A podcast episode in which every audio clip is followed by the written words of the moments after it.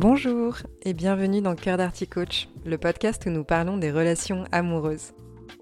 L'amour n'a pas besoin d'être parfait, seulement d'être vrai. Je vous livre des outils, des réflexions et des clés de compréhension pour y parvenir. Que vous soyez célibataire ou en couple, si vous souhaitez avoir une vie affective épanouie, vous êtes au bon endroit. Bonjour à toutes et à tous, j'espère que vous allez bien. Aujourd'hui j'ai décidé de vous parler d'un sujet qui revient très fréquemment dès le moment où l'on aborde la notion de pacte ou contrat de couple. Le pacte de couple, c'est ce qui permet de définir le périmètre et le cadre de la relation. On décide avec son ou sa partenaire de nos limites respectives, de nos besoins, de nos attentes, etc. Ce fameux pacte, il va permettre de préciser la nature de la relation. On exprime les différents éléments qui nous permettent de nous sentir en sécurité émotionnelle et en sécurité affective dans la relation. On peut d'ailleurs aborder certaines grandes lignes plus rapidement en exprimant son orientation relationnelle. C'est-à-dire qu'on peut avoir envie de vivre une relation libre, monogame, polyamoureuse, etc. J'ai consacré l'épisode 60 du podcast autour de l'orientation relationnelle, donc je vous invite à aller écouter si ça vous intéresse. Lorsque l'on aborde ce fameux pacte de couple, la question de la fidélité revient fréquemment. Sauf que derrière le terme fidélité, on ne pense souvent qu'à définir le fait d'aller entre guillemets voir ailleurs par l'infidélité physique. Cette infidélité-là, elle est facile à préciser et à définir puisque c'est une notion dont on entend fréquemment parler. C'est aussi une forme d'infidélité qui est palpable et constatable.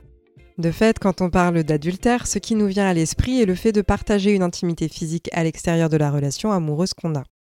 On peut ainsi définir qu'embrasser, tenir la main, être très tactile ou avoir un rapport sexuel avec quelqu'un d'autre est une infidélité. Dans cet épisode, j'ai envie de vous parler d'une autre forme d'infidélité, on ne pense pas nécessairement à aborder celle-ci dans la relation, pourtant, quand elle survient, elle peut causer autant de dégâts qu'une tromperie physique, parfois même plus. J'ai nommé l'infidélité émotionnelle. Donc qu'est-ce que c'est? Qu'est-ce qui mène à celle-ci? Et quelles sont les conséquences sur la relation? C'est ce qu'on va voir dans cet épisode et entrons dans le vif du sujet. Le plus souvent, ce qu'on décrit comme une infidélité émotionnelle est le fait de développer une connexion émotionnelle intense en dehors de sa relation amoureuse principale. La subtilité de cette infidélité réside dans le fait qu'on ne place pas tous nos curseurs de trahison au même endroit. Parce que l'infidélité émotionnelle est bel et bien perçue par les personnes qui la vivent comme une trahison. Et c'est pour cela que les conséquences de l'infidélité émotionnelle peuvent être tout aussi graves que celles de l'infidélité physique. Elles peuvent donc déclencher une crise au sein du couple. Cette infidélité émotionnelle, elle peut prendre diverses formes, allant des conversations intimes et flirtantes à des liens émotionnels profonds qui vont au-delà de l'amitié. C'est difficile de donner une définition toute faite et prête à l'emploi, parce que la fidélité est une valeur, donc on ne va pas toutes et tous avoir la même définition de celle-ci. D'où la nécessité de définir au sein de chaque relation ce qu'est l'infidélité émotionnelle. Pour donner quelques pistes de ce que pourrait donc être une infidélité émotionnelle, je vais lister quelques exemples un peu plus précis. Donc ça pourrait être le fait de fantasmer sur quelqu'un d'autre, voire faire l'amour en pensant à quelqu'un d'autre, se laisser draguer, flirter avec autrui, démarrer une relation virtuelle platonique, partager des moments d'intimité émotionnelle avec autrui, échanger des photos suggestives de soi, mais aussi révéler des secrets, des désirs ou des craintes personnelles, ce qui vient créer un lien émotionnel privilégié avec quelqu'un d'autre. Alors comment peut-on reconnaître cette forme d'infidélité si elle n'a pas été spécifiquement définie au préalable? Il y a certains comportements qui vont être significatifs, comme le fait d'envoyer des textos à quelqu'un d'autre en secret, d'enregistrer le numéro d'une personne dans son téléphone sous un faux nom, supprimer des messages après envoi ou réception, ou encore prétendre que l'on est célibataire alors que ce n'est pas le cas. Concrètement, si on a un doute, on peut se mettre à la place de l'autre et se demander si soi-même on tolérerait d'apprendre que notre partenaire fait ce qu'on fait. Néanmoins, ce qu'il faut bien comprendre est que les personnes qui sont dans une démarche d'infidélité émotionnelle ne réalisent pas nécessairement à quel point leurs actes peuvent être douloureux pour la personne qui découvre la tromperie. Pour ces personnes, c'est précisément parce qu'il n'y a pas eu de passage à l'acte physique qu'elles peuvent avoir du mal à concevoir en quoi cette forme d'infidélité est vraiment une rupture de la confiance et du pacte du couple. De même, puisqu'elles ne passent pas à l'acte physique, il peut y avoir une forme de minimisation de la situation, comme si ce n'était pas grand-chose. La personne qui est dans cette démarche n'a potentiellement aucune envie d'aller voir ailleurs physiquement. Il peut d'ailleurs y avoir plein de raisons pour lesquelles on se met dans cette situation et on va les voir juste après. C'est donc possible qu'elle se sente un peu coupable, mais étant donné que l'histoire n'est pas vraiment réelle pour elle, cela crée une forme de double pensée. Une culpabilité qui vient être rassurée par le fait que, bon, bah il n'y a pas de passage à l'acte physique en fait. Parce que vous vous doutez bien qu'a priori, en tant qu'être humain ressentant des émotions, en vivant sous les notions de bien et de mal, on n'a pas forcément envie d'avoir le sentiment d'être une mauvaise personne. Et bien entendu, nous ne sommes pas nos actes, donc le fait de mal agir, selon notre prisme en tout cas, ne signifie pas qu'on est une mauvaise personne. Mais quand bien même on est en mesure de faire cette distinction, notre gentil cerveau vient tout de même nous protéger et rationaliser nos actions de façon à ce que l'on n'ait pas le sentiment d'être une mauvaise personne parce qu'on a été dans une forme d'infidélité. Entrer dans une infidélité émotionnelle ne se fait en général pas dans l'objectif de blesser l'autre. Alors qu'est-ce qui se passe? Pourquoi est-ce qu'on entre dans ce petit jeu? Cela peut être déclenché par une variété de facteurs allant des problèmes au sein de la relation à des influences extérieures. Souvent ce qu'il se passe est qu'on vient répondre à un besoin avec l'infidélité émotionnelle. Si on n'arrive pas à satisfaire quelque chose au sein du couple, on part à sa recherche ailleurs. Notamment dans le cadre de problèmes de communication. Lorsque la communication dans le couple est inefficace, voire inexistante, il peut y avoir une insatisfaction émotionnelle. C'est-à-dire que des personnes qui pourraient ne pas se sentir écoutées ou comprises pourraient donc être plus enclines à chercher une écoute ailleurs.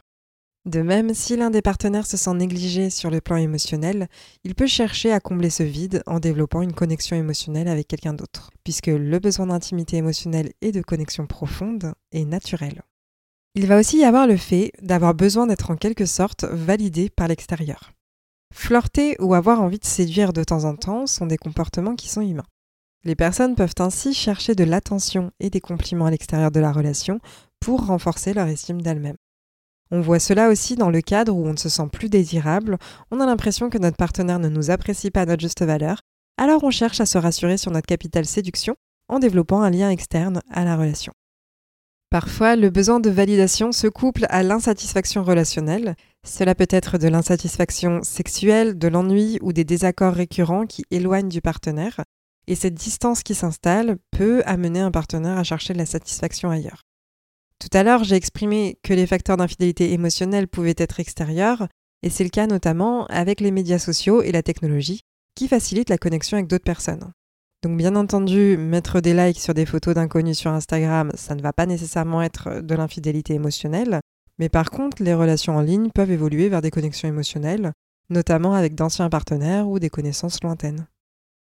Il arrive aussi que l'influence vienne de tierces personnes, des amis, des collègues ou d'autres personnes de l'entourage qui peuvent encourager ou participer à la naissance de ces liaisons émotionnelles pour X raisons. Ça pourrait être parce qu'elles estiment qu'on n'est pas avec la bonne personne. Et enfin, les périodes de stress, de crise ou de transition dans la vie d'un individu peuvent le rendre plus vulnérable à chercher du réconfort ou du soutien émotionnel en dehors de sa relation. J'ai ici mentionné plusieurs possibilités qui peuvent mener à l'infidélité émotionnelle. J'ai volontairement écarté le fait d'être dans cette démarche parce qu'on en a envie et qu'on ne souhaite pas se priver et se mettre des barrières. Puisqu'à mon sens, le fait de vouloir relationner avec quelqu'un en refusant toute contrainte qui pourrait exister rentre plutôt dans un cadre d'immaturité affective, et ça, c'est un autre sujet. En tout cas, comprendre les facteurs qui contribuent à l'infidélité émotionnelle me paraît judicieux pour aborder ce problème s'il se présente de manière constructive. Cela va pouvoir aider les couples à identifier les problèmes potentiels et à être dans une forme de prévention pour prendre soin de la relation, la renforcer, rester connecté et garder une bonne communication. Comme j'ai pu l'évoquer, cette forme d'infidélité a le potentiel de causer des dommages émotionnels significatifs aux individus impliqués ainsi qu'à la relation elle-même. Pour la personne qui est trompée, l'infidélité émotionnelle peut être traumatisante. Elle peut ressentir un mélange de colère, de tristesse, de trahison et d'anxiété. La perte de confiance en son partenaire peut être profonde, et la personne peut éprouver des sentiments de vulnérabilité et de rejet. Si bien que l'on peut tourner en boucle la situation pour essayer de la comprendre. On peut chercher des explications pour rationaliser le tout selon notre propre vision du monde. Lorsque l'on découvre une infidélité émotionnelle, et je parle de la découvrir puisque c'est rarement un sujet qui est abordé de façon transparente, eh bien on tombe d'abord sous une forme de choc. On essaye de comprendre et potentiellement si notre partenaire reconnaît qu'il ou elle a eu tort d'agir de la sorte, on peut avoir du mal à appréhender pourquoi, en premier lieu, il ou elle a franchi la ligne. Ce qui arrive fréquemment, c'est que les explications données par le ou la partenaire ne nous conviennent pas. Pourtant, ce qui ne nous semble pas logique n'est pas nécessairement faux. Les explications qu'on reçoit sont en général celles qui correspondent au vécu de la personne. Et on aura beau retourner la situation dans tous les sens et chercher à mettre des mots différents dans la bouche de l'autre, le vécu de la personne ne changera pas. Et là, je parle du cas où il y a eu une conversation ouverte sur le sujet, sans mensonge supplémentaire.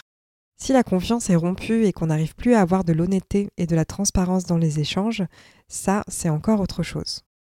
Souvent, les partenaires qui ont été à l'origine de l'infidélité émotionnelle ne vont pas toujours réussir à appréhender le fait que cela peut être une expérience très traumatisante pour leur partenaire, peut-être même plus qu'un adultère physique. Notamment, comme j'ai pu l'exprimer au tout début de l'épisode, parce que la ligne de l'adultère physique n'a pas été franchie.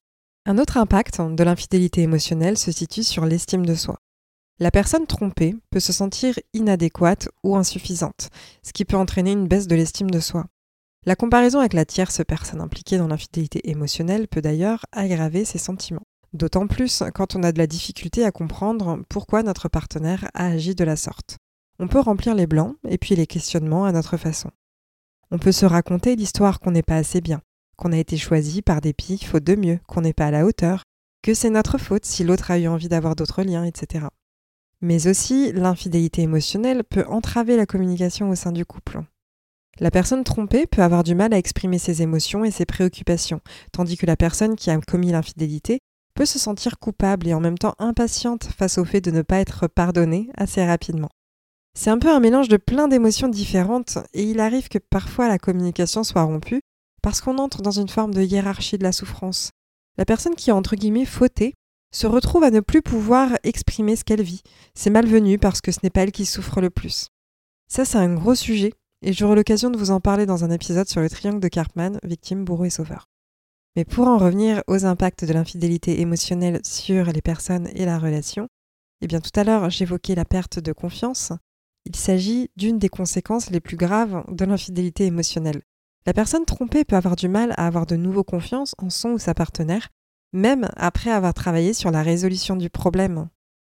C'est là où les notions de pardon, de rancune, de réparation et d'excuse sont particulièrement importantes. C'est tout à fait possible de rétablir la confiance, à condition que les deux partenaires soient disposés à travailler sur la communication, la confiance, le pacte du couple et la compréhension mutuelle. Et d'ailleurs, c'est une étape où la thérapie de couple ou le coaching amoureux peuvent s'avérer précieux pour faciliter cette réparation. Ce n'est pas nécessairement un chemin facile. En tout cas, si vous traversez une période de transition suite à une infidélité émotionnelle, sachez que je serai honorée de vous soutenir au travers de ce chemin.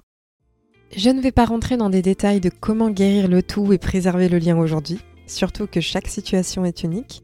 Mais en tout cas, j'espère que cet épisode vous a plu. Si c'est le cas, n'hésitez pas à laisser un avis sur Apple Podcasts, 5 étoiles sur les plateformes qui le permettent.